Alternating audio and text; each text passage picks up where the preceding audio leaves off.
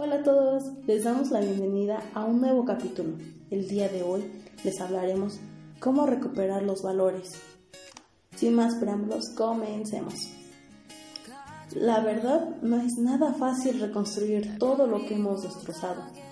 Hemos sido nosotros mismos los culpables, pero aquí no se busca un culpable, sino una solución coherente y productiva. No solo en la escuela, son los familiares y la sociedad que han hecho personas sin valores, sin conciencia.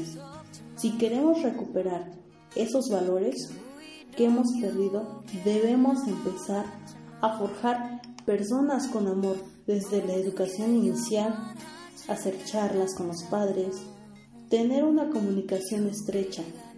Hay que compartir con los demás el amor, el compañerismo y la solidaridad. Creo que desde hoy debemos empezar. Empecemos a construir un mundo mejor. Propuestas para minorar la falta de valores.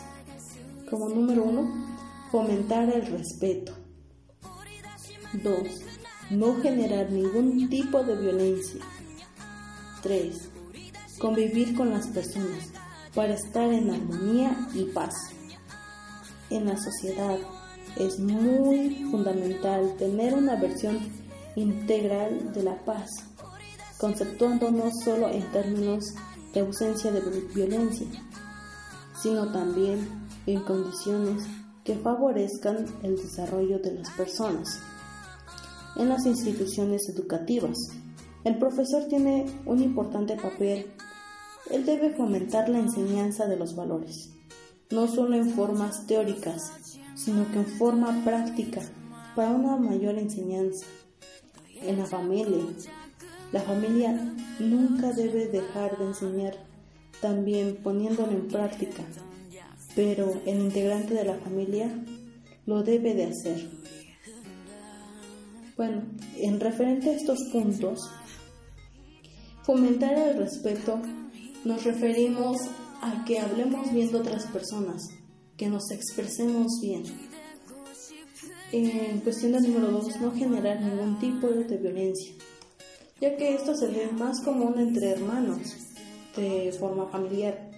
Siempre en los hermanos hay un tipo de violencia verbal y física que incluso puede llegar a más, más agresivo. 3. Vivir con las personas para estar en armonía y paz.